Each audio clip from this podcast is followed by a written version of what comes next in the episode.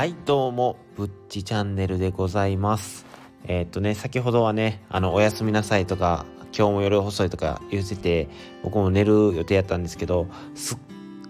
かり忘れてたことがねございます。大ニュース。僕にとってはもう大大大大大大ニュースですね。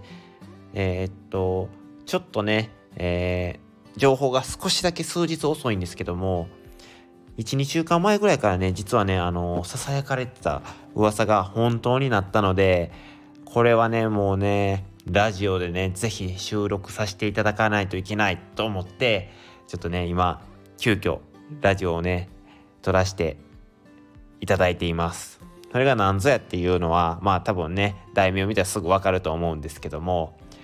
ワンピースフィルムレッドが制作決定になりました。3年ぶりのね、ワンピースの映画でございます。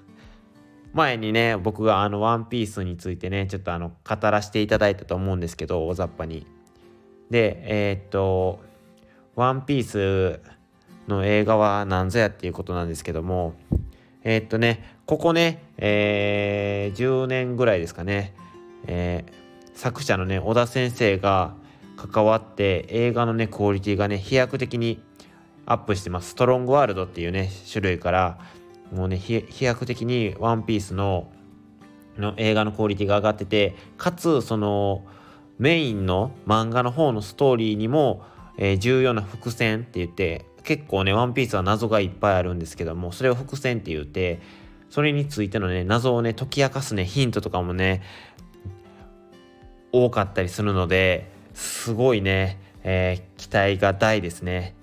で前作のね映画も「スタンピード」っていうんですけども、えー、すごいね濃密なねバトルを描いていましてかつその伏線解き明かす伏線っていうてそのねあのワンピースっていう宝を目指してねあのルフィたちは冒険してるんですけどもねそれの島のね英語の綴りがあってで軽く言うんですけどそのラフテイルってラフテルって言うんですけどその最後の島がねワンピースなる。で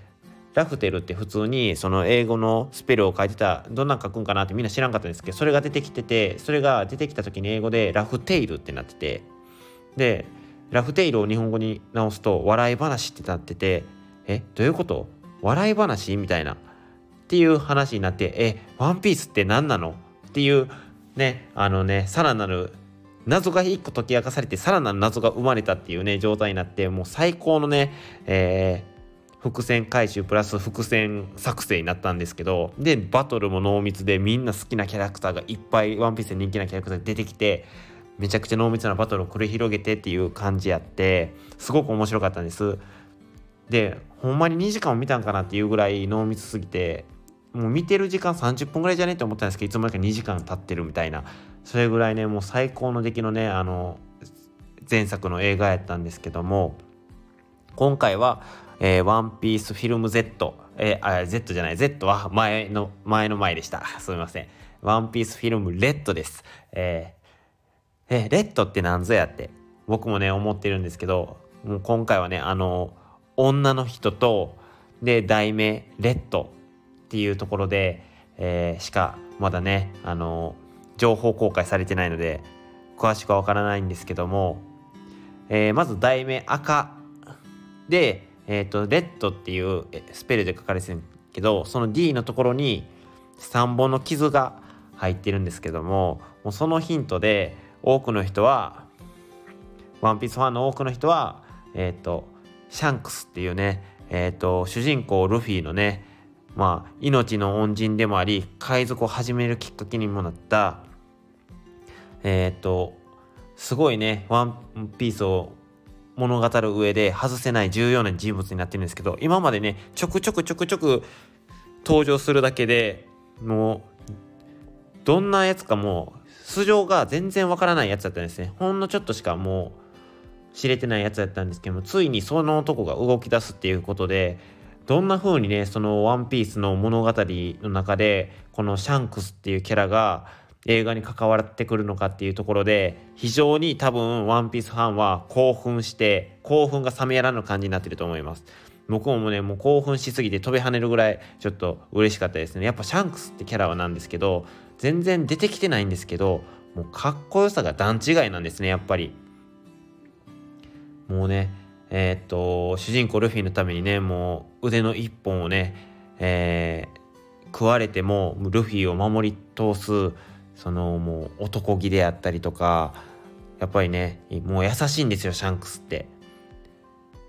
自分にね、えー、酒をねぶっかけられても全然怒らないんですけど友達をバカにするやつは許さないって言って友達をバカにしたことに対してすごいね本気で怒ってくれるようなすごいいいやつなんですよ。だからそのシャンクスなんですけども素性を知れてないのでその素性を知れるのかそれともシャンクスの戦い方とかその今までの過去が知れるのかはわからないんですけども。であとはそのシャンクスも海賊なんで仲間がいるんですけどその仲間のこともね分かるのかって思うと非常に興味深いです。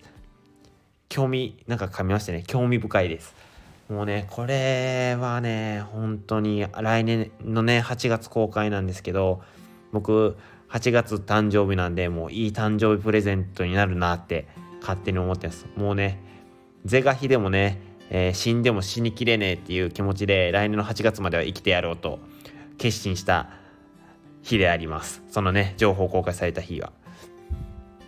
ってことでね、えっ、ー、と、ワンピースフィルムレッドが公開ということでね、急遽ね、このラジオをね、撮らせていただきました。是非ね、この話でね、ワンピースに興味を持ってもらえたらね、今からね、えー、ゆっくりアニメを見てもね、8月までは間に合うと思うので、